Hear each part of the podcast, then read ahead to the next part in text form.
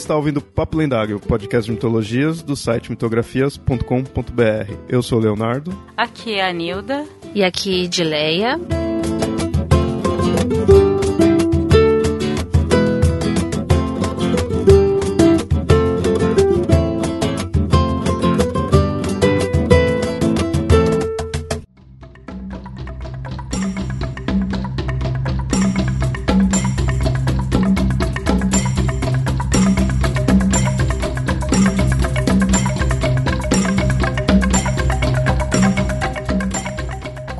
Pensa sobre a religiosidade no Japão, budismo e shintoísmo são os primeiros nomes a ver à cabeça. É natural que um povo que por muito tempo se manteve fechado ao mundo mantivesse suas crenças primordiais. Mas o choque de cultura quando esta nação se abriu ao ocidente mudou costumes, ideias, tecnologia e, obviamente, a religião. E assim nascem as novas religiões orientais.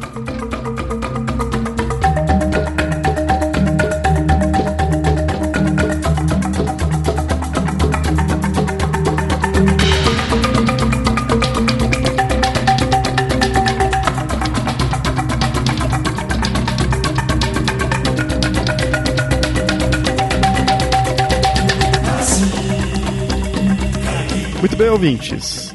É, nesse episódio eu fiquei pensando se nós não iríamos bem longe, praticamente do outro lado do mundo, mas considerando de que as religiões que iremos falar hoje se encontram bastante aqui no Brasil, a gente vai então ficar nesse meio termo de Brasil e Japão. Né? É, sendo assim, para falar dessas chamadas novas religiões do Japão, estamos aqui com a convidada Edileia. Então, Edileia, pode se apresentar aí os ouvintes. Obrigada pelo convite, bom, né? Bom estar aqui no, no programa, estou muito feliz. Meu nome é Edileia e eu trabalho há mais ou menos uns 10 anos é, numa faculdade de origem né, ligada a uma a cultura japonesa. Eu fiz graduação em comunicação e fiz mestrado em ciências da religião na Universidade Metodista de São Paulo. E a minha área de concentração é ciências sociais e eu pesquisei sobre as novas religiões japonesas e especificamente a Seicho no Ie. Logo depois do mestrado, eu fui trabalhar nessa faculdade chamada Faculdade Messiânica, ligada à Igreja Messiânica Mundial, que é uma das religiões japonesas.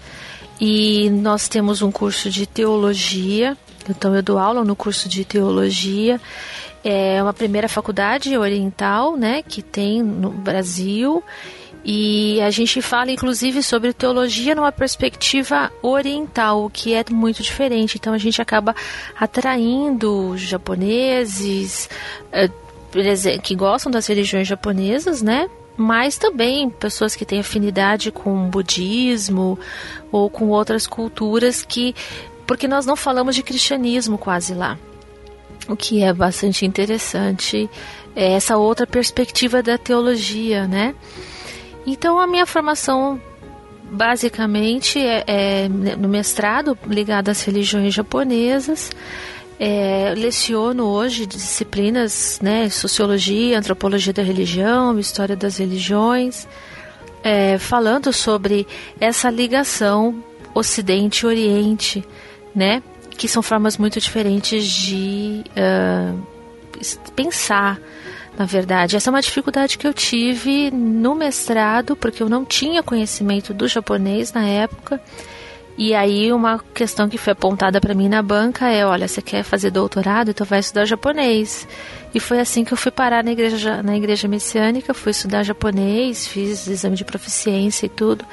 E isso me ajudou muito a compreender o Japão e o Oriente, né? Que é uma forma muito diferente de pensar. Essas religiões que a gente vai falar aqui hoje, como eu disse na, na abertura, são chamadas de novas religiões do Japão. Que entender o que, que define elas por serem novas religiões? Perfeito. É assim, quando a gente fala em novas religiões, é, a gente precisa pensar assim, então, poxa, então tem religiões antigas, né? Uh, sim, as religiões antigas, religiões tradicionais nesse sentido, do, né, seriam as religiões shintoístas e, e budistas.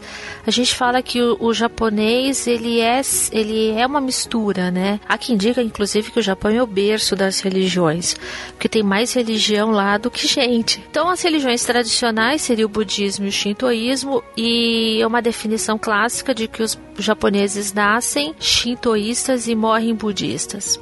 Por que isso? Porque é, os ritos de nascimento são rituais shintoístas e os rituais uh, funeral, né, são rituais budistas. Então, os japoneses têm, né, na sua formação, eles convivem com a dupla pertença. Por que isso? Na verdade, eu acho que o shintoísmo só se tornou uma religião quando o budismo entrou no Japão. Na verdade, os japoneses uh, entendem, sempre entenderam as práticas de enxergar Deus em tudo na natureza, que é uma questão essencialmente shintoísta, eles sempre enxergaram isso como se fosse algo cultural.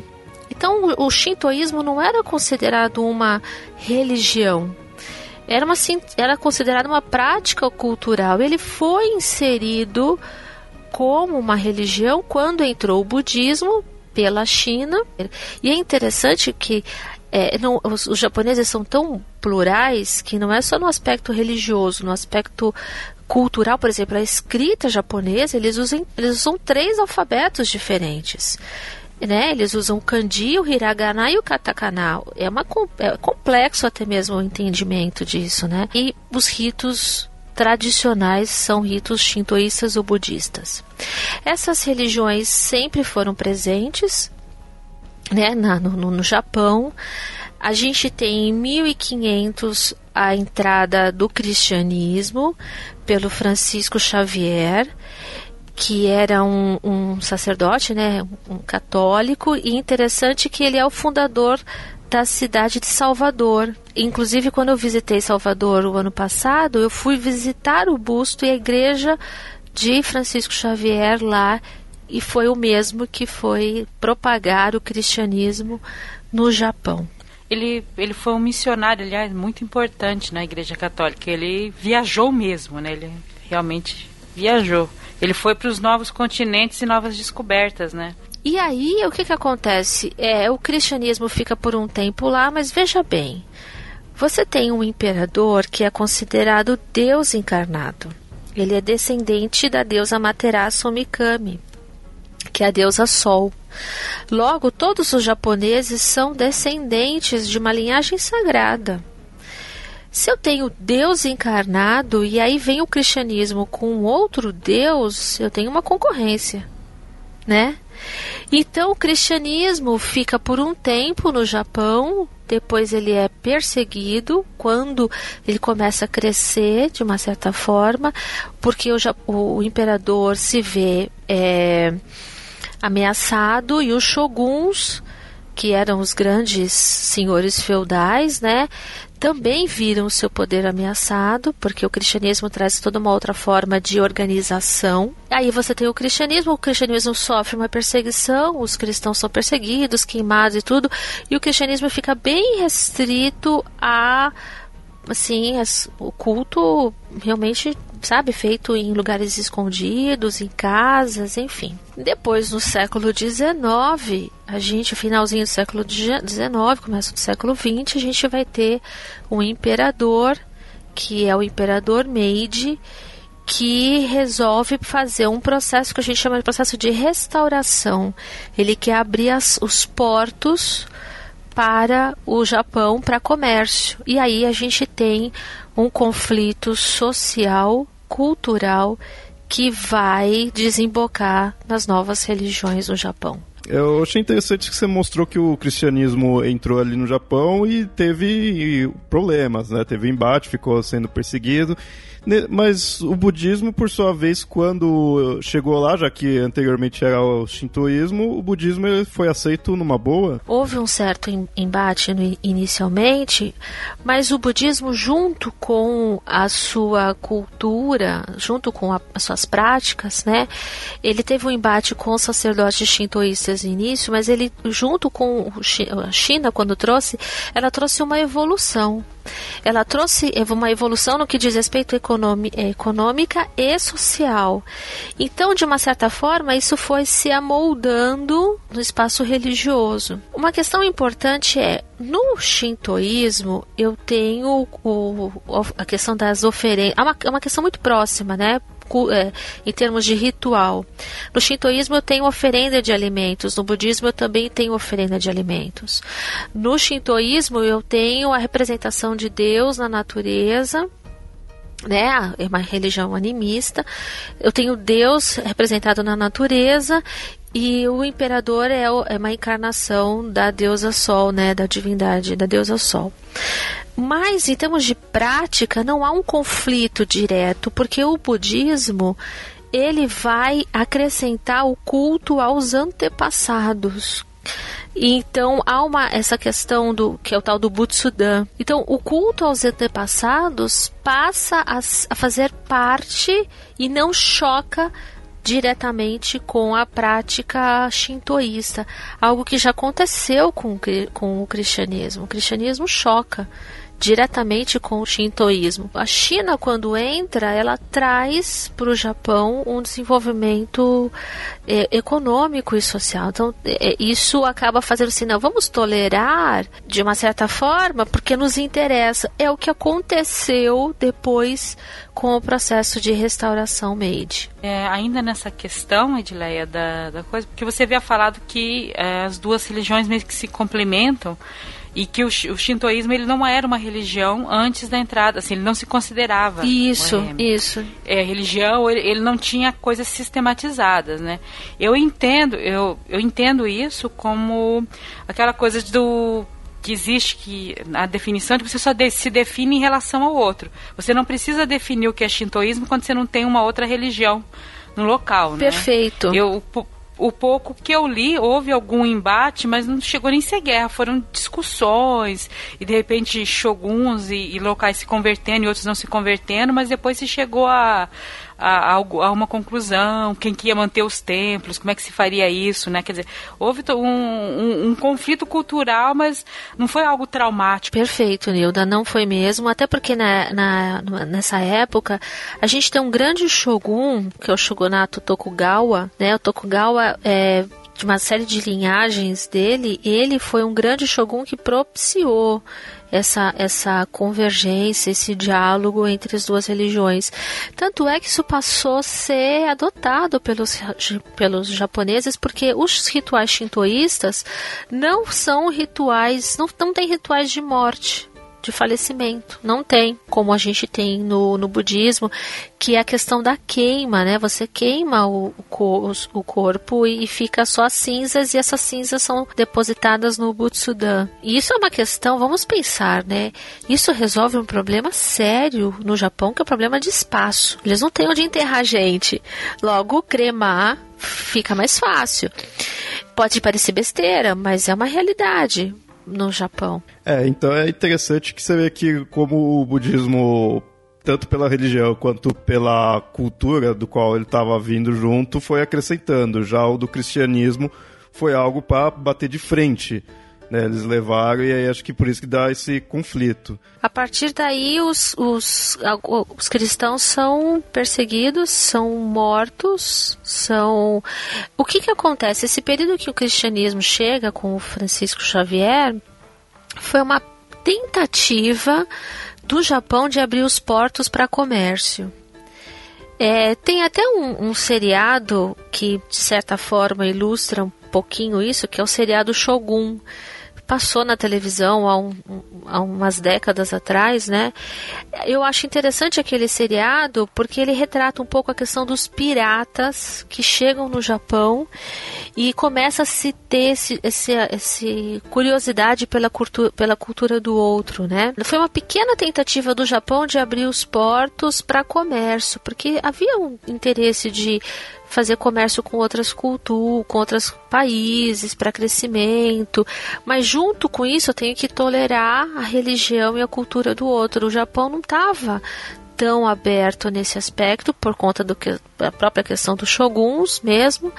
E porque quando o cristianismo chega o Japão começa é, o imperador perde a sua a sua credibilidade a sua liderança.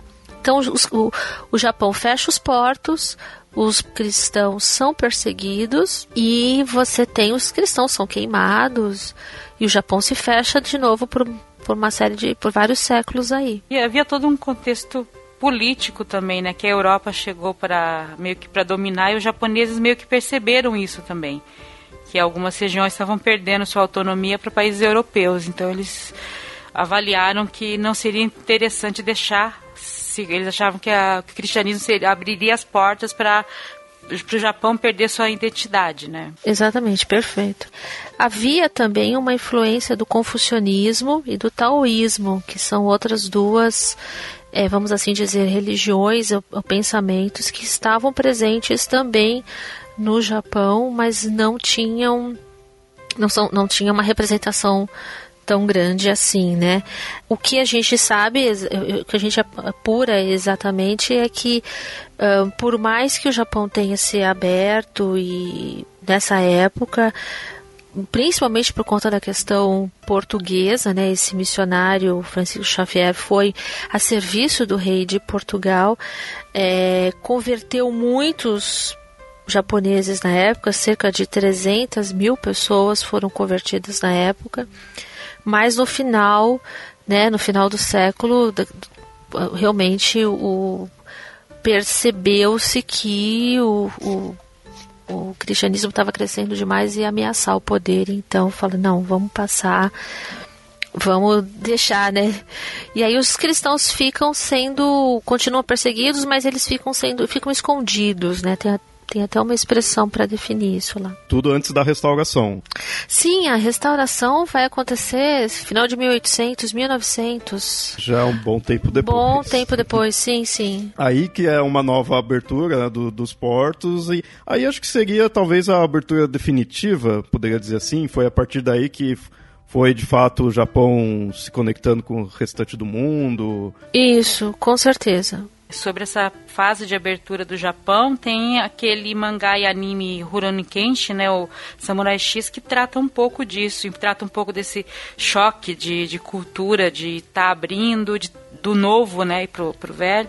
Ele trata da maneira que trata o mangá, né? Não é, não, ele não é um mangá exatamente político, mas ele acaba tratando disso. E uma coisa importante assim, é esse período dos shoguns do, do, do grande shogun, shogunato Tokugawa, é um período que durou entre essa entrada do cristianismo no Japão até o, o final de 1800, 1860, 1870, ou seja, foi um período que o Japão se fechou, se manteve né, restrito e tudo, com a queda do grande é, shogun, né, do, do, final da linhagem desse shogunato Tokugawa, você tem um período em que um novo imperador assume, né, que é o imperador Meiji, ele assume isso ele resolve e fala assim, não, eu sonho com um Japão próspero, com um Japão que, que, né, que cresça, que tenha uma representação junto ao mundo. Ele era um imperador bastante jovem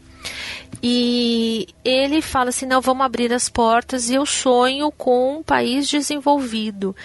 É, é, não por acaso, né, eu, eu, falo muito dos filmes porque eu gosto, eu acho que eles de certa forma ilustram um pouco. É, salvo todos os senões que existem, é, o filme do Último Samurai retrata um pouco isso, né, com o Tom Cruise.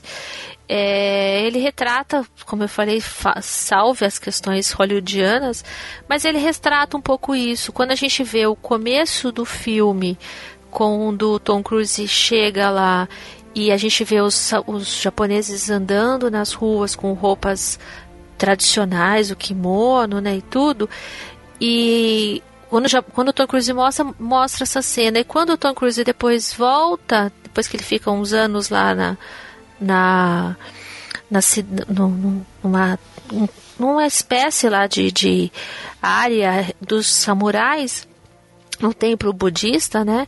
Quando ele volta para o, o, a cidade, para que seria Tóquio, me parece, quando ele volta para lá, a gente já vai ver os japoneses vestidos com roupas ocidentais. É, a gente diz que o período de restauração Meiji, em que o imperador abre os portos porque ele quer trazer máquinas, ele quer trazer desenvolvimento e tudo, esse desenvolvimento econômico vai provocar um grande embate social e principalmente cultural. E aí a gente tem uma série de problemas econômicos que vão propiciar o surgimento das novas religiões no Japão. A gente diz que o surgimento das novas religiões no Japão é um movimento social de resposta aos conflitos so, né, é, econômicos, principalmente que aconteceram no Japão naquela época. E a gente não consegue entender as novas religiões se não entender essa história, o que estava acontecendo com o Japão naquela época. Acho que isso mostra bem que as religiões não, não se mantêm por si só, elas estão sempre ligadas com o restante da cultura, com a política, com a economia. Né? Totalmente, totalmente, Léo. É, tem um, um antropólogo americano, Clifford Geertz, ele vai dizer que a religião é um sistema cultural. Então, você não consegue estudar as religiões se você não estudar a cultura. Para mim, isso ficou muito claro quando eu fui estudar as religiões no Japão. E principalmente quando eu comecei a estudar o idioma, porque você estudando o idioma, você estuda, você conhece a cabeça do japonês. E você entende que lá, ou seja, é, não tem discussão em japonês, por exemplo. Se a gente fosse é, conversar, não, não tem pessoas falando todas ao mesmo tempo. Porque você precisa esperar a outra pessoa terminar de falar para poder saber qual é a conjugação do verbo que ela vai utilizar.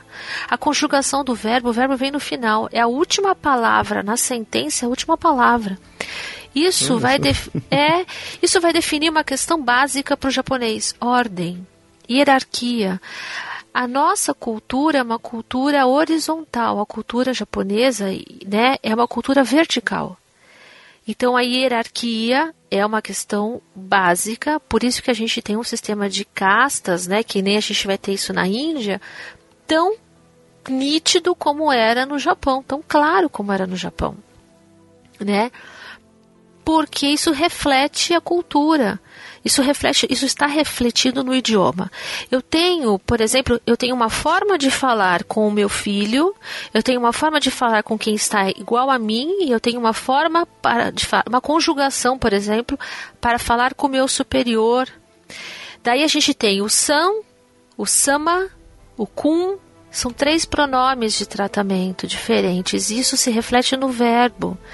Então, para saber se a pessoa está me desrespeitando ou não, eu preciso esperar terminar de falar. Olha que interessante esse aspecto e como isso, se não for bem compreendido, dificulta a compreensão da religião. Então a gente fala assim, com os nossos olhos, a gente fala: "Ah, mas isso, isso está menosprezando a pessoa, isso está diminuindo a pessoa, né?" Mas se a gente não entender a cabeça dessa pessoa, como é isso está retratado na construção gramatical. Então é fantástico esse é, esse entendimento das religiões a partir dessa perspectiva. É nesse período da restauração dá para entender um pouco por que surgimento de novas religiões, porque você está mudando tudo, então você deve estar tá mudando também essa hierarquia, e isso deve ser confuso, porque você fica centenas de anos sobre uma hierarquia, de repente essa hierarquia dá uma mudada. Eu sei que ainda continua existindo no Japão, mas ela mudou. Isso, tem essa questão da hierarquia, mas eu penso que se a gente for pensar o que, que aconteceu com a Revolução Industrial, que a gente, na Revolução Industrial na Europa, a gente tem uma centena de pessoas que ficam desempregadas e as pessoas é, passam a se suicidar ou a praticar mendicância na rua porque não tem emprego, não é? é, é, vamos pensar que é uma revolução industrial no Japão. Como é que era a cultura no Japão? Basicamente era artesanato, artesanal. As pessoas, ou seja, é, cultivavam os seus alimentos, colhiam na mão, colhiam com mão, não tinha máquinas. É, você tinha muitos artesãos que faziam sua própria roupa. Com a vinda das máquinas, eu não tenho mais. Um trabalho de 20 pessoas é substituído por uma, uma pessoa, uma máquina. Então você vai ter muita gente desempregada na cultura no Japão. Não por acaso, o mesmo período de restauração Meiji é culmina com o que acontece no Brasil com a abertura com a Lei Áurea, a libertação dos escravos. Antes mesmo da gente da abertura né, da, da Lei Áurea no Brasil e da abertura dos portos no processo de restauração Meiji no Japão, houve um acordo Brasil-Japão para a vinda desses migrantes, desses imigrantes para cá. Por exemplo, o, o imperador falou assim: olha, nós vamos é, trazer o desenvolvimento para o Japão, vamos trazer o, as máquinas e tudo mais, mas vai sobrar mão de obra. Para onde eu vou mandar? Vou mandar para os Estados Unidos, vou, mas vou mandar principalmente para o Brasil, porque o Brasil precisa, vai precisar de mão de obra. Mão de obra braçal mesmo. Todo esse acordo, toda docu essa documentação, a gente tem no Museu da Imigração Japonesa, que fica aqui no bairro da Liberdade, em São Paulo. Inclusive com cartaz mostrando assim: olha, o Brasil é um lugar que vocês podem reconstruir a vida de vocês lá. Tem cartazes escritos inclusive em japonês com essa perspectiva.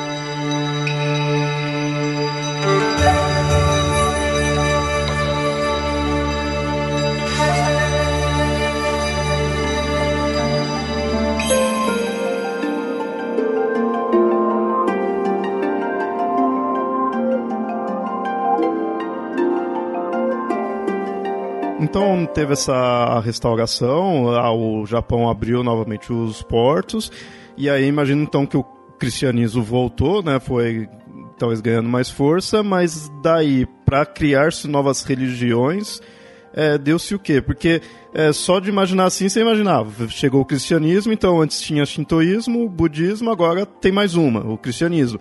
Mas a gente vê que não é só isso, a gente vê que surgiu outras religiões, né? Eu queria ver se passar de tempo ali, o que, que de fato gerou, né? Não é o cristianismo que vai provocar o surgimento das novas religiões, tá? Mas é o choque entre as culturas e o que a economia, né, como reflexo da economia, vai propiciar na, na, na população. Então, vamos, nesse sentido, vamos voltar. Chega lá os, o, o Ocidente, a cultura norte-americana, a Inglaterra, chega lá com as suas máquinas e tudo mais. As pessoas pessoas ficam na rua sem ter muito o que trabalhar, sem, sem ter o que trabalhar, sem ter o que comer.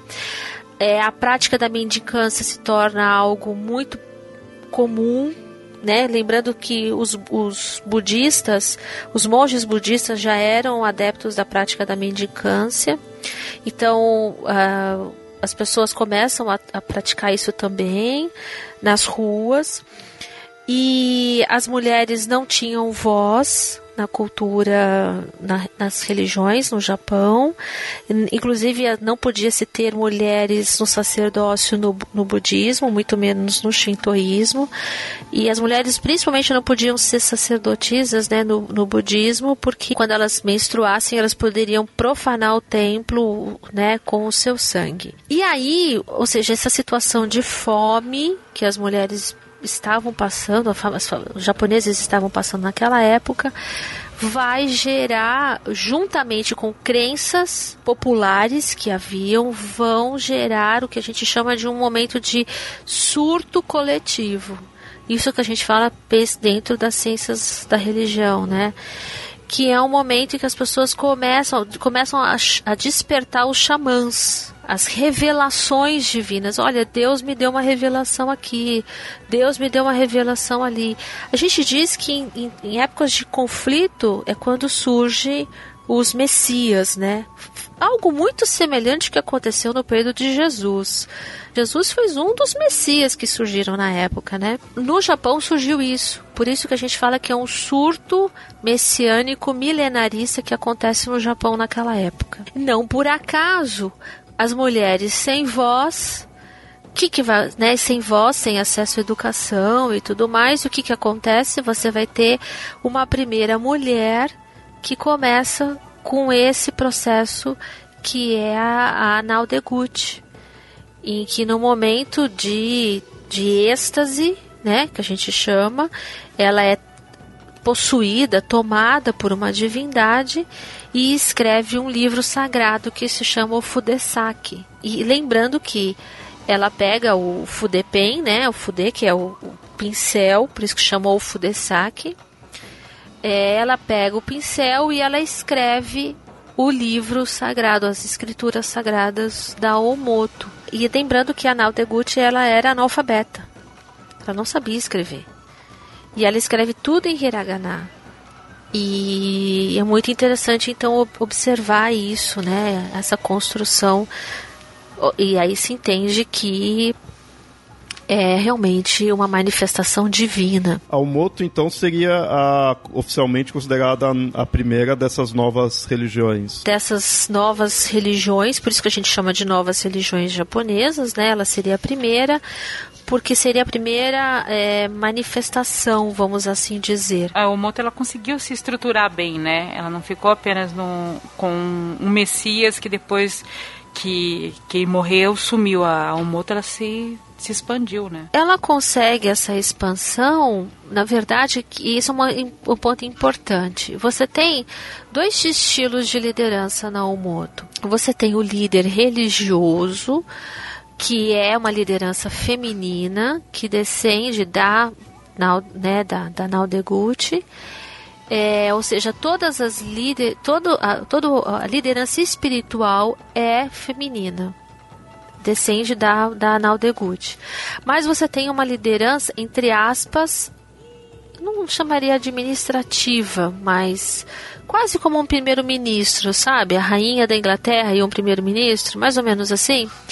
Que aí é uma figura masculina que vai, por exemplo, compor, né? Inicialmente vai compor a questão da, da como é que vai ser o ritual, como é que vai determinar como é que vai ser a questão da, da descendência, quem faz parte, quem não faz parte, toda a parte ritualística, toda a parte uh, de organização, aí vai caber, né, cabe a figura masculina depois. É, mas é uma liderança essencialmente feminina. Eu, eu falo muito sobre essa questão do papel da mulher uh, nas novas religiões japonesas, porque é o momento que elas ganham voz, entre aspas, porque seria uma tentativa de de encontrar uma voz aí, né, para elas. Seria mais voz do que tinham antes, né? Perfeito. Seriam mais voz do que, tenham an que tinham antes, mas não necessariamente uma, uma voz. A gente chama que é uma liderança carismática a partir de um processo de possessão. E assim, o, o que, que é essa Almoto em si, já que ela foi a, das primeiras, assim, qual que é a relação dela com as anteriores e até sim com o cristianismo, no questão dos preceitos dela, porque teve uma divindade específica que foi que, que assumiu, né, ali então, essa, ela tem alguma relação nos mitos e em preceitos com o shintoísmo ou com o cristianismo em si? Ou é algo totalmente novo? Não havia uma relação com o cristianismo até então. A, a Omoto vai sofrer as perseguições, ela vai ser queimada, é, ela, porque assim, dessas novas religiões, por exemplo, no caso da Omoto, ela vai vir com um pensamento, com uma concepção um pouco diferente do que estava sendo feito até então por exemplo, ah, olha, vocês não devem pagar impostos, olha, você não deve é, se submeter a tal legislação. A tal... Então ela vai fazer isso e nesse sentido vai sofrer algumas perseguições, mas eu acho que a grande perseguição que a gente vai ter com relação às novas religiões e principalmente ao Moto e depois até Henrique O, é principalmente com a vinda do cristianismo, quando a gente tem depois da, na guerra, no período de guerra no Japão, a gente vai ter aí uma, um grande embate, uma grande perseguição das religiões. Algumas se uh, inserem o cristianismo na sua cultura, outras religiões não inserem. E aí essas vão sofrer mais uma perseguição muito maior, como é o caso da, da Omoto. Por quê? Porque essas, essas religiões vão uh, trazer, vão se pautar em alguns aspectos. Por exemplo, cura. Cura de doenças, porque as pessoas não tinham acesso a medicamentos, não tinham acesso ao sistema de saúde. Era muito, era muito precário mesmo. E junto com o cristianismo, você vai ter uma indústria de medicamentos que vai vir aí. Né? E as pessoas não têm acesso. Então, muitas religiões vão começar a uh, inserir essa prática de olha, faz um faz determinado ritual, toma uma pílula aqui, faz uma energização, não toma remédio. Isso vai, essa nova forma de pensar vai gerar conflito. Uh, ah, olha, você tem que. Você não deve pagar tal imposto, você não deve pagar tal coisa. Vai gerar conflito. Quem vai ser perseguido? Os líderes da, religiosos. Isso vai uh, acontecer principalmente na época da Segunda Guerra e ainda mais quando o Japão perde a guerra, né? E aí a perseguição se torna muito grande e os líderes de muitos líderes de, religiosos vão presos, o que a gente acha que isso vai inibir, coibir essas religiões, muito pelo contrário. Aí eles ganham mais força, porque tá vendo? Eu estava certo, eu fui perseguido, isso é sinal de que eu estava no caminho certo. Criou um mártir. Né? Criou um mártir, perfeito. Isso a gente vai perceber, por exemplo, na, na igreja messiânica com o fundador. Eu achei interessante entre os funda dos fundamentos da Omoto, aí depois as outras também passam até que eles é, têm uma dentro né, da, da, dos princípios deles que é a promoção da paz mundial, né? E que isso assim é, expandir isso pelo mundo para causar, é, causar uma paz e um bem-estar mundial de saúde e prosperidade a todos. E, e incluindo isso, eles depois de um certo tempo eles adotam até o Esperanto como uma segunda língua. Quer dizer, eles têm uma, uma, o ideal de expandir além do Japão, coisa que você não via no, no shintoísmo, nem no no quer dizer, o budismo ele foi uma religião que, que expandiu, mas quando ele chegou no Japão, o budismo japonês ele não tem essa, esse caráter expansionista, né, tão grande. E eu percebi isso, que eles têm essa de, de, Quer dizer, acho que é uma coisa até que vem da época, porque se você começou a abrir o Japão para outros povos, também você começa, né, o Japão querer sair para fora disso. Exatamente. O período de, de, de restauração Meiji vai propiciar totalmente uma nova, uma nova mentalidade para o japonês, uma nova perspectiva. É isso que eu tenho, que conforme você foi falando, que eu tenho percebido, porque é quando você pesquisa assim por alto dessas novas religiões, passa bem por alto, passa-se a ideia que foi que ah, o, o Japão abriu os portos, veio o cristianismo, e como está vindo uma religião de fora, isso vai influenciar toda a cultura e então surgem novas coisas. Na verdade, parece que o que está influenciando é essa mudança de cultura pelo fato do Japão estar tá se relacionando com o restante do mundo. Então é uma coisa muito mais cultural do que religião no sentido do cristianismo estar tá ali. É, é mais como tá a cultura do Japão, como foi essa abertura, como ele se relacionou com outras culturas, com a ideia de que o Japão não é o mundo todo, tem mais coisas ali, então é, foi se influenciando, né? Então essa mudança na sociedade que gerou essas religiões. Né? A gente fala que esse é o processo, é um período de ocidentalização do Oriente. É, a gente tem esse processo. É engraçado que essa ida do Japão do Ocidente para o Oriente vai depois ter um processo de retorno que é o processo uh, da contracultura depois, que é o processo de orientalização do Ocidente, que depois vai propiciar a nova era, enfim que é um outro movimento de resposta. A gente fala que a contracultura é um movimento de resposta, né? Mas, de fato, o Japão percebe que assim, olha, é, tem outra coisa do outro lado do, do outro lado do mundo, literalmente, e não é algo que é a partir do cristianismo, mas é algo a partir do Ocidente.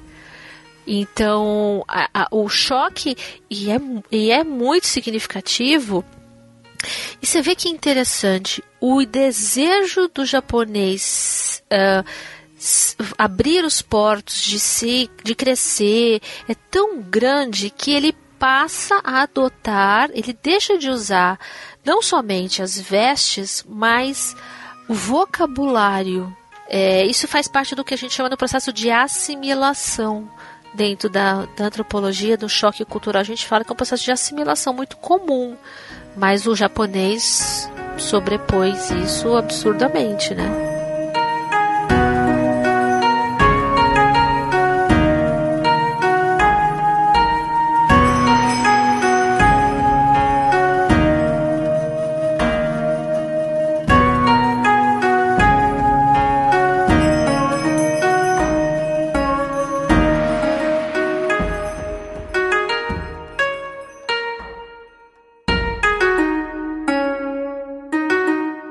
E a gente citou aí da Omoto, mas de fato tem outras é, religiões aí que acho interessante citar. Algumas até os ouvintes vão, acho que, identificar mais fácil que, que aqui no Brasil também né, teve, teve bastante influência.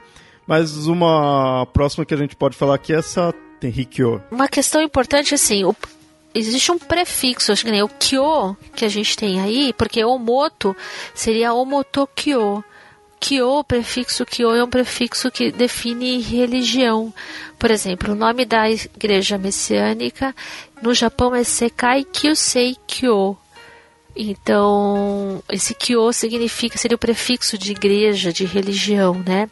A Tenri Kyo significa e, e, religião de Tenri. Tenri é o, é o templo, é o espaço sagrado daquela religião, né? Eles têm um templo grande é, lá nessa cidade de, de Tenri. Os rituais, geralmente, são rituais mais fechados e a Tenrikyo tem uma fundadora, que é a Miki Nakayama, que também foi um processo de possessão por uma divindade que traz essas, essa revelação, né? As duas religiões seriam fruto dessas duas fundadoras, essas duas mulheres, a Miki Nakayama e a Nao Deguchi. É, basicamente, eles usam muito do sistema shintoísta no seu ritual, no caso a tanto a Umoto quanto a Tenrikyo, uh, então os sacerdotes têm as suas vestes shinto, muito semelhantes às vestes shintoístas. Uh, e eles viriam a partir da Umoto também. A Miki Nakayama também viria desse contato também com a é, Naodeguchi. Mas é o mesmo processo de, seja, você tem uma revelação, você tem uma mulher que as duas, né, as duas fundadoras, uma, são mulheres que cuidavam muito da casa, uma vida muito sofrida, não tinham acesso à, à educação, é, tinham uma vida conjugal muito conturbada, muito sempre muito menosprezadas pelo, pelos familiares, enfim, uma situação bem complicada. E aí, ou seja, o momento que elas ganham uma certa representação é o momento que elas recebem, né, tem a revelação divina aí. Mas chega a ter conflito entre as duas religiões por uma se relacionar com a outra, sim? Não, Leonardo, porque assim, na verdade, essa é uma época que a gente vai ter muitas religiões surgindo no Japão. Essas são as religiões que mais uh, tiveram representação. Mas a gente fala, por que, que a gente fala que é o berço das religiões? Porque tem religião em cada esquina. É mais ou menos o que a gente tem aqui com o, penta, o neopentecostalismo no, no Brasil. Que a gente vai ter, né? Então o, o Japão era mais ou menos isso naquela época. Some-se isso que, que na, na, mentalidade shintoísta, qualquer objeto, qualquer coisa pode é, ter um espírito ou até um espírito divino, né? Isso acho que ajuda muito também. Exatamente, exatamente. É, você falou bem, por exemplo, no caso da Tenrikyo, eles chamam que é Tenryo no Mikoto, que é seria a divindade que teria revelado a, né, a sabedoria, ter tido as revelações para é, Miki, né, para Miki Nakayama, né? É, ou seja, e também tinha muito essa coisa, ah, isso aqui é um espírito de uma raposa, isso aqui é um espírito de, né, de um, enfim, eles têm muito essa essa questão desses esses espíritos, essa e até mesmo uma questão animal, por exemplo, em algumas dessas novas religiões, eles vão dizer que todos nós temos um espírito secundário. O que, que é um espírito secundário? É um espírito animal. E aí eles vão dizer assim: ah, você já ouviu uma pessoa, por exemplo, ah, ela tem cara de cachorro? Aí aquela pessoa tem cara de águia, tá vendo? O espírito animal dela é a águia, o espírito animal dela é o cachorro. E então é uma forma de compreender melhor a natureza animal dessa pessoa, que precisa ser controlada, precisa ser domesticada. Mas essas duas, a Omoto e a Tenrikyo, elas se consideram como monoteístas, tendo uma única grande divindade, ou, ou é algo diferente? Eles acreditam que há uma grande, há uma, uma única divindade, sim. E aí uma coisa que é interessante, por exemplo, Deus em japonês é Kami. Mas a gente diz que há Kamis, né? Você tem é, o deus da chuva, o deus do, né, o deus da natureza, o deus do mar, é uma divindade regente para tal coisa, mas seriam manifestações do mesmo Deus. É interessante a gente observar isso porque eu tenho acompanhado muito o crescimento das religiões japonesas na África. Inclusive na faculdade nós temos muitos, nós temos alunos africanos. E é muito fácil deles compreenderem as religiões japonesas, porque de uma certa forma isso acontece no, na África também. Né? Então você vai ter o deus da, do trovão, o deus da, da erva, o deus da, do mato, o deus da água doce, o deus da montanha. É o que a gente tem no Japão, né? Então, esse é interessante como a gente vê como as religiões crescem.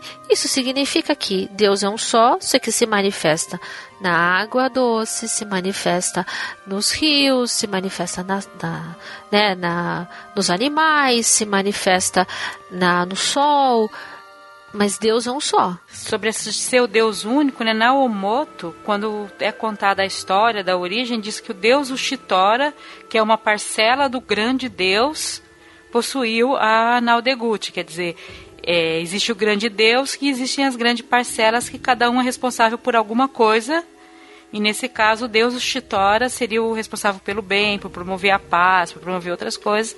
Por isso que ele e a união mundial e, e ele que por isso que ele possuiu a a Nao Degut, né? Tem toda uma história. Mas assim, ele é um Kami, mas ele é um Kami que, que é uma, ele é uma parcela do grande Deus. Mais um ponto, uma, uma coisa importante que eu que me lembrei agora. A gente acha que a pessoa acorda de manhã e fala: tive uma revelação divina, vou criar uma religião. As religiões no Japão só ganham o nome, só, só ganham a organização como religião uh, depois, no período, da, no período da Segunda Guerra. Até então, elas tinham, elas eram pequenos grupos de pessoas que se juntavam em torno de uma líder, ou moto, Tenrikyo, uh, a própria Seichunoye e a própria Messiânica. Uh, as pessoas se reúnem em torno dessas pessoas, e aí a gente vai entender depois os outros casos aí que eu comentei. Começam a estudar, começam, começa, e aquilo começa a, a crescer, crescer, crescer, mas quando há perseguição, você assim, não, a gente precisa catalogar essas religiões. Ah, isso aqui é religião, então, se é religião, então tem um Deus, tem um fundador, tem uma liturgia, tem ritualística, ah, então é religião. Então precisa ser registrado como, como uma religião. Então vamos controlar, vamos organizar isso aqui que está virando bagunça. Tem um pouco disso também, mas isso só vai acontecer é, no, no período da Segunda Guerra. E se for ver também mais um período do conturbado de relação no Japão e o restante do mundo. Né? Exatamente, isso vai ser bem conturbado lá. E, e aí uma coisa, outra coisa importante. A Umoto começa a crescer.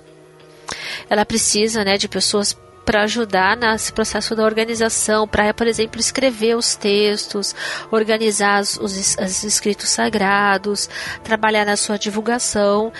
Entre essas pessoas que vão organizar, que vão ajudar nesse processo de organização da Umoto, trabalhando na, na redação, nos jornais e tudo, a gente vai ter um nome que é o Masahara Taniguchi, que depois vai fundar a Seichonoye ele era alguém que trabalhou na Umoto, se envolvendo na parte de organização dos textos da, da literatura da Umoto na época.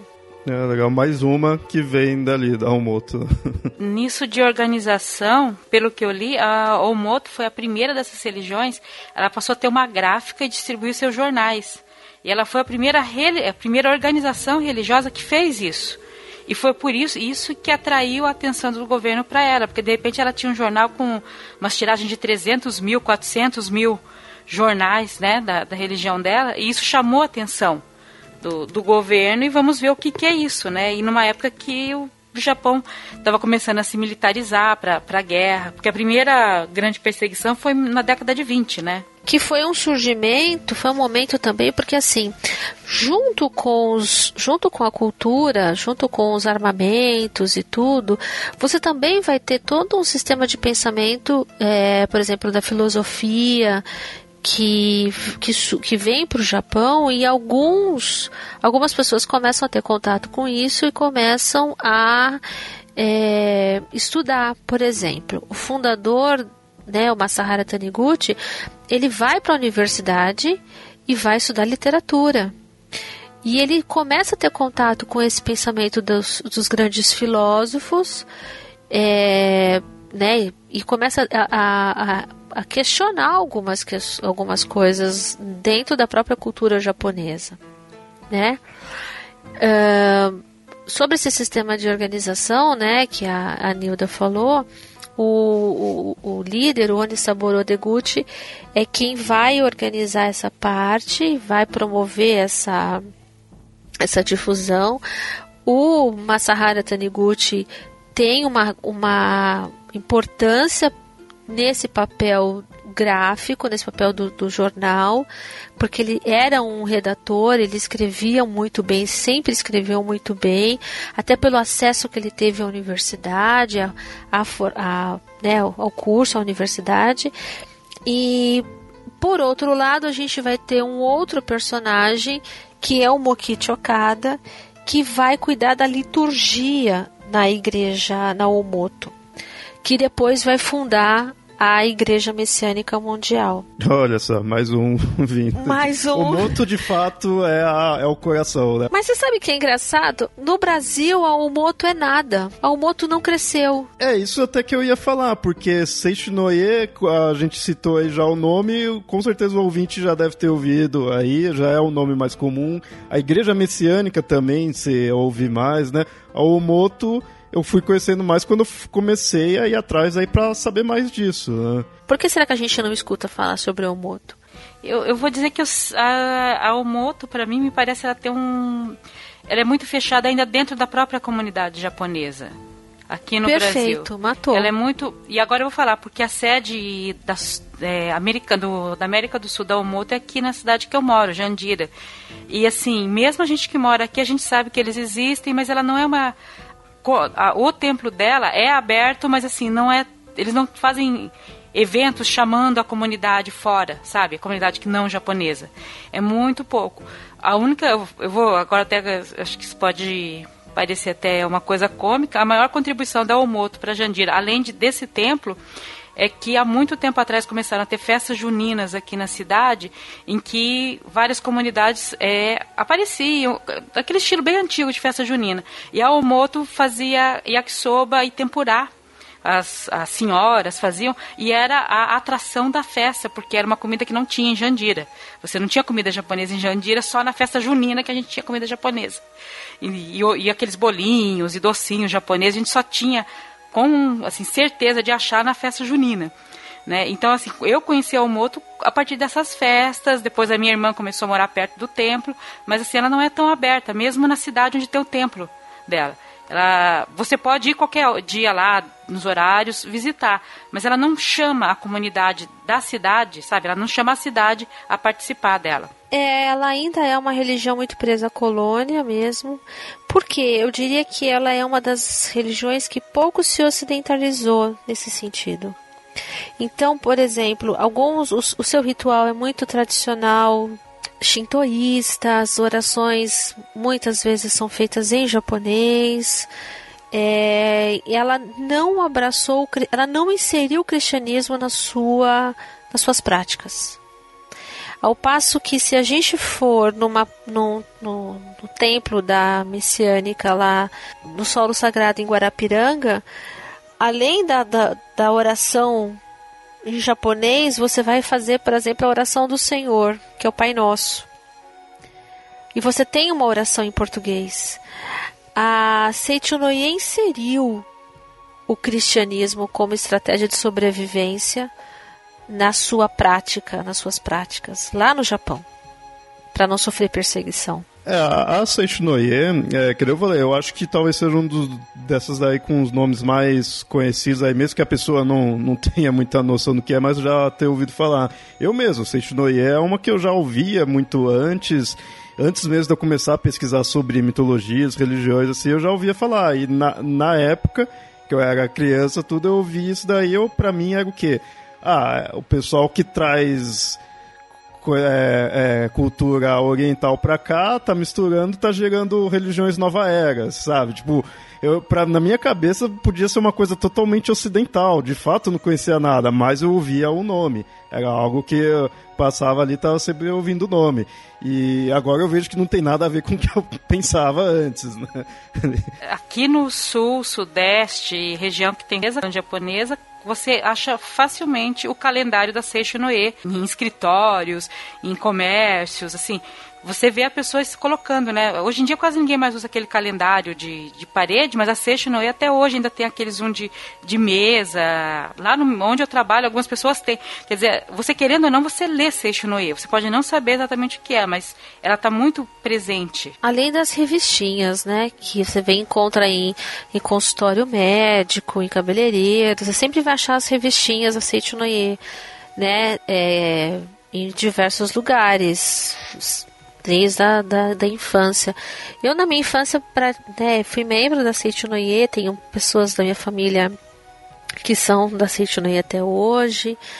É, e foi um, a minha, minha dissertação de mestrado foi sobre a Seichunoye, é, até como uma forma de resgate dessa, dessa minha memória e tudo, mas me ajudou muito a entender é, todo esse contexto do surgimento das novas religiões e a, e a questão da o porquê da Seishinoye ter sido a, a, religião japonesa de maior evidência no Brasil. É, eu acho que um dos aspectos que, que garantiu isso é por conta do seu fundador, que foi um dos, dos dessas novas religiões, foi o único que teve acesso à universidade. O né, Mokichi Okada não teve acesso ela não, cre ela não surge no Japão como uma religião. Se você for ver, por exemplo, o nome japonês da Seichunoye é Seichunoye. Ela não surge como religião, ela surge como uma filosofia de vida. Então ela surge como um movimento filosófico. Seichunoye significa lar do progredir infinito, né? Porque Ie significa casa, lar. Então ela surge como um movimento filosófico, porque fundador né, teve acesso à, filosofia, inseriu esse pensamento todo filosófico dentro da Seichunoye. Uh, numa época em que a Seichunoye e todas as religiões estavam sofrendo perseguição, tal líder estava preso, outro líder, os templos da Omoto estavam sendo queimados. A Seichunoye, o, o seu fundador, né, o Masahara Taniguchi, era tradutor de uma empresa, de uma companhia de combustível, se eu não me engano, ele estava fazendo a tradução dos textos e ele falou assim: olha, a Seitunoye, é, nós também somos cristãos. Nós somos budistas, nós somos shintoístas, mas nós somos cristãos. Nós temos o cristianismo também presente. E isso foi uma estratégia do Masahara Taniguchi, porque nos primeiros textos dele de revelação ele fazia referência ao budismo e ao shintoísmo, mas ele não fazia referência ao cristianismo. Ele passou a fazer referência ao cristianismo depois desse período de perseguição. E aí ele trouxe todo o pensamento da ciência cristã para dentro da Seitonoye, traduzindo os textos da, da ciência cristã, os, os textos de, de Schopenhauer, trouxe tudo isso para dentro da Seitonoye. Que não cresce como, como uma religião, mas sim como uma filosofia, uma forma de você enxergar a vida, a situação e as situações para que você não, é, não sofra.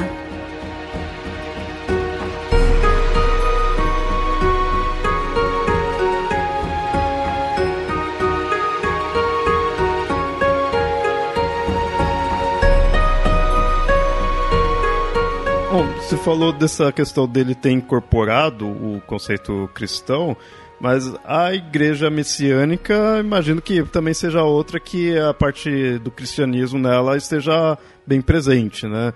Mais ou menos. então, todo, você sabe que é engraçado que todo mundo acha que a igreja messiânica é uma igreja é, evangélica, né?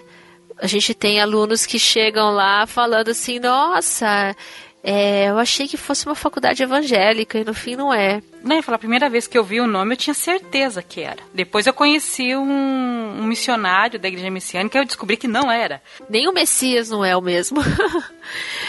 então, a igreja messiânica no Japão se chama Sekai Kyusei Kyo. Igreja de Salvação Mundial. Como uma forma de melhor se adaptar no Brasil, chama o nome de messiânica, né? Igreja Messiânica Mundial. Então, o o fundador, Mokichi Okada, que é o nome secular dele, após ele ter uma revelação divina, ele eh, usa o nome de Meishu Sama. Meishu Sama que significa Senhor da Luz. Ele tem um processo de unificação com uma divindade, com Deus. Ele nasce de novo num processo. Aí tem todo um processo de perseguição dele, ele vai preso. Quando ele está na prisão, ele sofre, ele, ele tem esse, essa revelação divina, uma das revelações, e ele é, nasce novamente agora como um ser divino, como um Messias. Daí vem, ele se põe como sendo o Salvador, como sendo o Messias. Para os messiânicos, o Messias é Meishu Sama e não Olha Jesus. Olha só. Isso, muita gente não deve imaginar isso, porque, que eu falei, igreja messiânica, que nem da Sheitinoye, também é um nome que você escuta, né, até que bastante aqui, tem, você ouve bem. Mas muita gente vai pensar que é, é Cristo, né? Mesmo até quando descobre que é algo oriental, deve se imaginar que é questão de Cristo. Isso, é, de fato, é interessante ver que não é bem assim. Não é nada assim, né? Não é nada assim, é verdade. Então, na verdade, o, tanto o Masahara Taniguchi como o Mokichi Okada passaram pela Omoto, saem de lá após essas questões das perseguições e tudo, das primeiras perseguições ao Moto, fundam cada um a sua religião, o Masahara Taniguchi funda uma filosofia, vamos assim dizer, e a Igreja Messiânica uma religião propriamente, né? E, na verdade, o, o, ela foi fundada não no, no, momento em que ele sobe no Monte Nokogiri, tem uma primeira revelação, que é a transição da Era da Noite para a Era do Dia, e aí ele começa o seu processo de difusão, ele vai bater muito é, com relação à questão das doenças, porque ele sofreu muito com o processo de doença. Tomou, sabe, ele diz inclusive que ele teve todas as doenças, menos as de mulher. Teve muito dinheiro, mas perdeu muito, né? Ele veio de uma família de certa forma rica, mas perdeu muito por questões econômicas, guerra e tudo mais, a queda da bolsa, tanto ele quanto o Masaharu Taniguchi. E, e o Okada sofreu muito com isso, com esse processo das doenças, né? E aí é uma das questões, a messiânica ela tem três pilares, que é o jorei, a agricultura natural e o belo. Ah, o jorei que é a, a, transmissão de luz, luz que chama-se luz divina, né? A palavra jorei significa luz divina. Isso tem uma ligação com o fundador. Nesse processo de revelação, ele sofre um processo de unificação com a divindade, com Deus, e ele passa a habitar uma bola de luz em seu ventre. Essa bola de luz, que seria a, a luz, né, essa luz divina, passa a ser é, utilizada, a ser transmitida por todos os adeptos da igreja messiânica que usam uma medalha, que é o Oricari. Oricari que significa luz divina. Então todos os messiânicos transmitem a luz divina, que é esse é o Jorei, por meio dessa luz que eles carregam, essa medalha que eles carregam, que é o Oricari. Então, o Mokichi Okada, ele desenvolveu diversos processos de cura né? Então, por exemplo, ora era a transmissão do jorei com massagem, ora era com digitompultura, é, até que ele desenvolveu o processo, né, do jorei e aí chegou no que hoje é uh, realizado. Então, ele tem três pilares: é o jorei, agricultura natural. Eles são absolutamente adeptos da agricultura natural, né? Eles têm o comércio todo com relação ao frango, a Corin, né, que é uma grande uma, difusora desse, da alimentação natural, e o Belo, são praticantes da Ikebana. A Igreja Messiânica tem três solos sagrados no Japão e tem museus. Ela é dona de museus. Ele era um grande colecionador de obras de arte, o Mokichi Okada. E aí ela tem essa questão muito própria dentro da uh, né, dentro da religião. Então, por exemplo, todo lar da igreja messiânica, toda, toda casa de messiânico, todo lar de messiânico tem que ter uma ikebana em todos os cômodos da casa, incluindo o banheiro. É, como uma forma de, né, de promover, melhorar a energia do ambiente, enfim, uma série de questões aí. O solo sagrado deles aqui em São Paulo é muitíssimo bonito, né? E eles mantêm é, técnicas de jardinagem, é, técnicas de jardinagem para o jardim se manter sempre florido, com cores diferentes, com uma coisa muito bonita e tem fontes com carpas, então assim eles fazem realmente é realmente um local muito lindo. Eu já fui lá, é engraçado porque eu não fui na sede da Omoto, que é aqui na cidade que eu moro, e eu já fui no da Messiânica e é longe, é muito longe. É longe. Diz, assim, é. você passa o autódromo de Interlagos e vai, e vai, e vai, e vai. Isso, e não vai, chega. Vai. Mas vale a pena, é muito bonito lá. Os messiânicos, quando vão para o culto, o culto acontece todo primeiro domingo do mês, com exceção de junho, que é o culto do paraíso, né? É, que se eu não me engano, aí eu preciso ver exatamente a data que acontece, mas eles fazem o mais próximo do, do dia. É, e o culto em dezembro, que tem o culto de. no primeiro domingo do mês, e o culto natalício do fundador, que é dia 23 de dezembro. É, que é feito mais ou menos nessa época, né? Nessa, então são dois cultos em dezembro. Então, todo primeiro domingo do mês, os messiânicos têm esse culto, um culto gigante que tem, que é o culto aos antepassados, que acontece dia 2. Sempre aparece na, na, nos jornais, nos telejornais, sempre são televisionados, porque vem gente de toda a América Latina para esse culto. Agora que a gente falou já das é, religiões em si, eu fiquei curioso para saber como que elas estão lá no Japão, principalmente na relação do com as antigas, porque a gente ainda ouve de falar de budismo, até de shintoísmo, né? Então, como que elas estão convivendo entre si, né? Ou se ganharam mais ênfase as novas ou o shintoísmo e o budismo ainda é o mais forte? Isso que eu fiquei bem curioso. Convivem muito bem, porque o japonês ele vai continuar com as suas práticas shintoístas, as suas práticas budistas e a prática de alguma dessas novas religiões, tá? O, o, o japonês mantém isso tranquilamente. Só que além das novas religiões, a gente tem as novíssimas religiões. Caraca. então existe uma nova categoria. As novíssimas religiões que a gente vai ter, por exemplo, aquela Aum Shinrikyo, que foi uh, aquela, aquela religião do Shoko Asahara que coloca o gás sarin no metrô de Tóquio. Nossa, ele ficou famoso por isso, né? Aqui no, isso. no Ocidente. Mas ele tem todo um trabalho aí, o Shoko, Shoko se eu não me engano, acho que é o nome dele. Existem novíssimas religiões japonesas, que são essencialmente sincréticas e que não têm uma grande adesão, mas ainda estão presentes ali, né, na sua nesse processo ali e, das, e das, convivem de uma maneira harmônica. Então, por exemplo, no Japão, essas religiões ainda existem. A Omoto, eu acho que é uma das que é, mais perdeu adeptos, tanto a Omoto quanto a, a Tenrikyo, de uma certa forma. A Seichinoye penso, até, até onde eu observei, se mantém. A igreja messiânica tem um processo grande de difusão, né? A gente, os, os, os alunos, por exemplo, eu acompanho isso, saem da, da, daqui e ficam um ano fazendo difusão no Japão, estudando e fazendo difusão lá. Então ela é muito forte nesse processo porque ela tem né, pessoas aí no, no mundo inteiro. E, mas elas convivem harmonicamente bem. Né?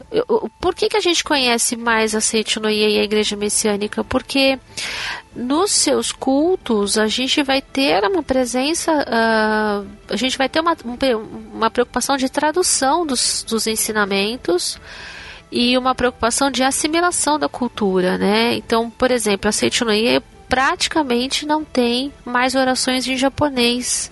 Nem a própria Sutra Sagrada, que tinha um, um canto evocativo que era feito em japonês, uma questão muito tradicional, não tem mais em japonês, é tudo feito em português. E, e quando tem alguma, por exemplo, existe uma, uma sede da Seichunoye, uma filial, perdão, da Seichunoye, no bairro da Liberdade, aí ali sim o culto é feito todo, né, em japonês. E aí o que, que ela fez? Ela fez, olha, nesse horário, até mesmo na sede, lá no Jabaquara, nesse horário o culto é em japonês. Se você quer o culto em, em, português, é todo no restante. O culto em japonês é nesse horário. Então ela, ela segmentou para poder abraçar mais as pessoas os brasileiros. Como a gente mostrou aí várias vezes no episódio, aqui no Brasil é bem forte isso daí, que é, eu acho algo bem curioso e eu imagino que talvez São Paulo seja talvez um dos locais com mais ênfase né, nisso,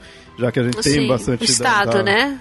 É, o estado, né? De São Paulo eu imagino que seja mas é, não, não sei, talvez no sul, não sei em outros locais, talvez tenha também, mas eu, como aqui de São Paulo, eu vejo, a gente tem a, o bairro da Liberdade, então questão de cultura, a gente já vê que a cultura nipônica aqui fica bem presente e aí uh, você vê as religiões também. A gente tem a, o solo sagrado da messiânica que aqui no, na, né, em São Paulo. A Setinoye tem um, uma academia que não seria um solo sagrado, mas é um local em que eles se reúnem para fazer os seus rituais, os seus, os seus eh, estudos, que é em Ibiúna. Mas a Setinoye tem essas, esses locais de concentração de estudos também, por exemplo, no sul, né? E fica, se não me engano, fica em Rio Grande do Sul e tem no Nordeste também. Então, a Setinoye tem, as, não, não é o mesmo conceito de solo sagrado, mas é um local em que elas se reúnem, as pessoas se reúnem para é, estudar, para estudo, para fazer as suas práticas. Porém, a Seitinoye tem um museu da dela, né, da Seitinoye, é, aqui na em Ibiúna, que seria uma antiga casa que o Masahara Taniguchi é, ficou hospedado por um período pequeno quando esteve no Brasil. Em uma das suas vindas para o Brasil, ele ficou hospedado lá e isso se transformou num museu da Seitinoye. Lembrando que essas religiões vieram para o Brasil juntamente com, as, com os imigrantes. né? Nesse processo da imigração que eu não comentei. O Brasil é o país que tem mais japoneses fora do Japão. É, isso, isso até que eu ia perguntar, você sabe dizer se na se em questão das religiões o Brasil seria né, também um dos que mais tem aí em comparação a outros países, né? Sim, nesse sentido sim. E é interessante porque mesmo os japoneses que vieram para cá, muitos se tornaram católicos com o tempo, né? Mas essas tradições ainda conseguiram permanecer com, com muitas, assim, de uma forma muito expressiva. Exatamente. É, porque na verdade, por exemplo, eles até se tornam católicos, mas eles às vezes têm o Butsudan. Por quê?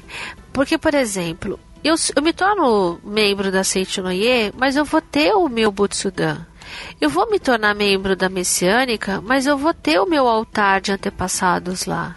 Então você entende? Eu me torno membro da Messiânica, mas a, a, o conceito, o altar de antepassado, que é uma, um conceito do budismo, está presente na Seichunoye, está presente na Messiânica. Percebe? Então não muda nesse sentido. Tanto é que a forma de, de intronização do espírito, a, a, a prática, a liturgia é toda emprestada do budismo e do shintoísmo. Então há uma, de certa forma, uma vivência, uma convivência harmônica. Nesse aspecto não há, não há problemas. E olha que a gente nem falou dos budismos, né? Isso eu sei que iria ter muita coisa, também quero ir atrás, mas no futuro a gente vai falar. Bom, eu achei legal pra caramba estar tá falando aí dessas novas religiões que, assim, é, ainda tem, tem bastante coisa para se falar, mas porque é algo bem diferente, é que mesmo estando forte no Brasil, como a gente viu, é algo que gente, muita gente ouve mais só pelo nome, né? Seishinoe, a messiânica, né? Então, tem, tem muita coisa a se aprofundar, né? E foi legal ver como isso está muito relacionado à história do Japão em si ali, ou toda a, a, parte conturbada que teve das mudanças das eras, né? E isso é bem legal porque é algo clássico de qualquer religião, né? Você está sempre ligado ali à sociedade. Então, Nilda, faz suas considerações, vê o que, que você achou aí do episódio, fica à vontade. Eu não tenho muito mais a acrescentar, só que foi muito gratificante estudar um pouco mais sobre essas religiões que a gente pode são um pouco diferentes do que é, a gente está acostumado, porque partem de filosofias diferentes, modos de vidas e de uma história diferente da nossa. E, mas mesmo assim ainda tem muita coisa em comum. E é interessante ver como eles conseguiram vir para o Ocidente e se adaptar e conseguir adeptos e ficar aqui com a gente. Bom, Edileia, eh, gostaria de agradecer aí por você ter aceito o convite e agora fica à vontade aí para falar com os ouvintes. Ah, eu tenho que agradecer pelo convite, muito obrigada mesmo, gratidão. É sempre muito gostoso, muito prazeroso falar sobre as, as novas religiões, quebrar esses paradigmas que nós temos com relação ao pensamento japonês, achar que tudo é a mesma coisa. É, e eu fico muito feliz em poder trazer essa reflexão e falar mais sobre a cultura japonesa, que eu acho que tem uma grande contribuição para a gente rever a nossa postura socialmente, economicamente, né, enfim. E por que não dizer religiosamente também? Nesse período que eu tenho estudado, eu tenho tido convívio efetivamente com os japoneses, eu tenho aprendido muito e refletido muito sobre a minha postura, sobre a postura ocidental também. É, a gente tem, procura sempre trabalhar sobre isso e falar sobre as religiões uma perspectiva diferente. A gente faz isso lá no, no, no, podcast, no Caminhos, né? E a gente entende que todas as religiões são um caminho para nos ligar é, para a gente se ligar com o sagrado, seja ele o nome que, que ele tenha, né? Eu costumo dizer que Deus se manifesta de uma única forma, mas ele é, é compreendido de uma maneira diferente. Eu acho que é como se fosse Deus fosse um grande, um único, um, um guarda-chuva. Cada cultura vai enxergar Deus de uma forma, vai usar um nome diferente. Então, cada cultura vai encontrar um caminho. E por isso que a gente fala sobre isso lá no, no Caminhos Podcast, né? Sobre as perspectivas diferentes sobre esse mesmo Deus. Isso me tornou, é, essa compreensão das religiões uh, ficou muito forte quando eu fui fazer a pós-graduação e principalmente quando eu fui ter contato com as religiões japonesas e, por exemplo, essa questão do idioma que tanto me esclareceu no pensamento japonês, né? Então, eu acho que você conhecer uma religião, você precisa conhecer a cultura em que ela surgiu para compreender melhor. É, é uma coisa que, que eu procuro, a gente procura trabalhar isso lá no, no podcast, no Caminhos, e também, de uma certa forma, no Sapienza, né, nessa plataforma de ensino, que a gente está tentando trazer uma visão espiritualista sobre práticas, inclusive falando sobre perspectiva também oriental. Né, nesse aspecto. Eu que venho dessa área de, da sociologia, da antropologia, é, muito me fascina isso e me ajuda muito a compreender o universo mágico e religioso. Bom, então a pessoa, o ouvinte que ficou interessado, ele pode te encontrar onde? Passa os links, vai ter no post também. Isso, é. Eu tô no, no Facebook, pode me encontrar. Eu tenho uma, eu tenho dois, duas páginas. Eu tenho uma página que chama caminhosdefé.com é, em que eu falo sobre as religiões também. A gente tem o Caminhos Podcast, os nossos os nossos é, programas ficam na parte do no site do perdido.com, que é o Perdido em Pensamentos, do Douglas Rainho, que teve até aqui falando sobre Umbanda, né? E eu tenho um outro site em que eu trabalho com terapias alternativas, que chama Terapia com Oráculos com.br que eu gosto bastante desses meus estudos aí é, né, com tarô, com astrologia, com enfim, com runas, eu gosto bastante disso e tenho trabalhado um pouco com essa questão, inclusive dando curso lá no Núcleo Sapienza. Então é isso, estou aí à disposição de vocês. Obrigada pelo convite, um prazer enorme falar com vocês, viu? Muito obrigada. Tá, a gente que agradece, tá todos os links. É, em japonês a gente fala domo arigatou gozaimasu, né? Que é muitíssimo obrigada. Não, não, vou saber repetir aqui, então eu fico ah, muito obrigado. Em japonês, em japonês a gente fala doitashimashite. Significa de nada. muito, muito obrigado, viu?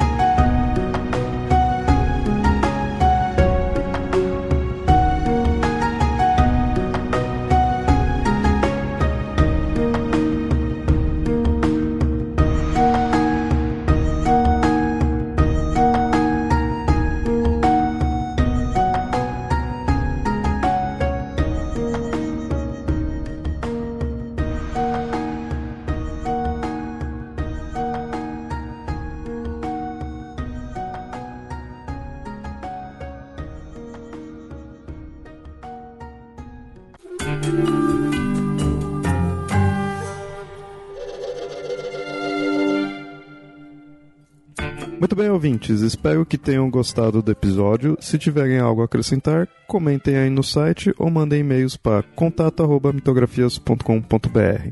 E nos sigam nas redes sociais, mitografias ou arroba papo lendário no Twitter. E curta a nossa página, facebook.com barra papo lendário. Apoiem o Mitografias pelo Padrim, padrim.com.br barra mitografias. Seu apoio é muito importante e é o que nos ajuda a manter o site e o podcast. E até mais.